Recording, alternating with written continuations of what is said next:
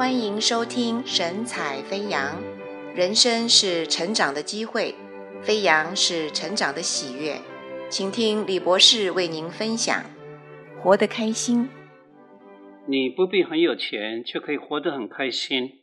有钱固然可以享受比较丰富的物质生活，不是很有钱也可以活得挺开心。就拿香水做例子吧。香水为什么值钱？国家训练报曾邀请一百名妇女进行测验，把香水的标签和价格撕掉，请他们在四种香水，售价分别是每半两一百九十美元、一百元、两元五毛和一元八角七分的香水中选出售价比较高者。结果竟然有六十一名将廉价的香水误以为是较昂贵者。看来香水最值钱的地方是它的厂牌标签和包装设计。至于香水本身的优劣，能分辨的人太少了。你看，你可以花两块五毛钱美金享受一百九十元的意境跟趣味。穷吗？可以穷得开心。每一天早上醒来，推开窗户，呼吸一口朝阳消毒过的早晨空气，至少你可以开心地说。感谢神，我是活着的，生命诚然宝贵，不是吗？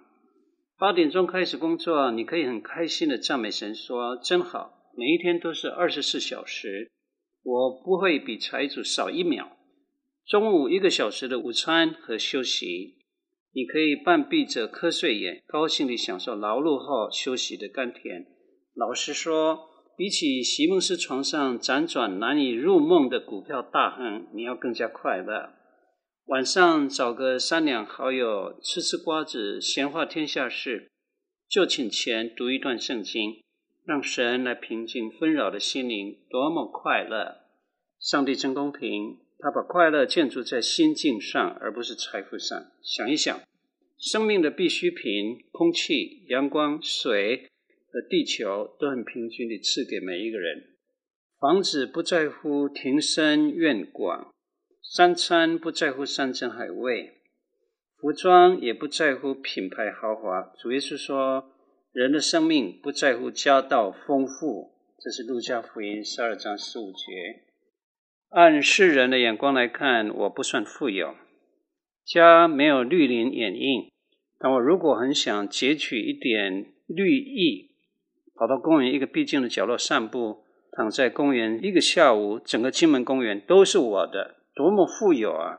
客厅我也没有艺术和古董可以欣赏，但如果有半天的时间，花个几块钱去博物馆消磨半天，片赏名家杰作，好像整个馆中艺术品都是我所有的一样。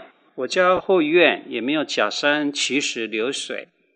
但兴致来的时候，搭个公共汽车往山上国家公园一游，倾听松涛的呼啸声，就好像整座国家公园是我的一样。有一次，我在一家书店看见两句简单的标语：“贫者因书而富，富者因书而贵。”我终于顿悟出可以活得开心的道理。不过，我的小小体验跟使徒保罗一比，就不值得一提了。这位使徒。他活得开心的功力已经到达绝顶境界。你听听他所讲的《腓立比书》四章十一节到十二节。他说：“我无论在什么情况都可以知足，这是我已经学会了的。我知道怎样处卑贱，也知道怎样处丰富。或饱足，或饥饿，或有余，或缺乏，随时随在，我都得了秘诀。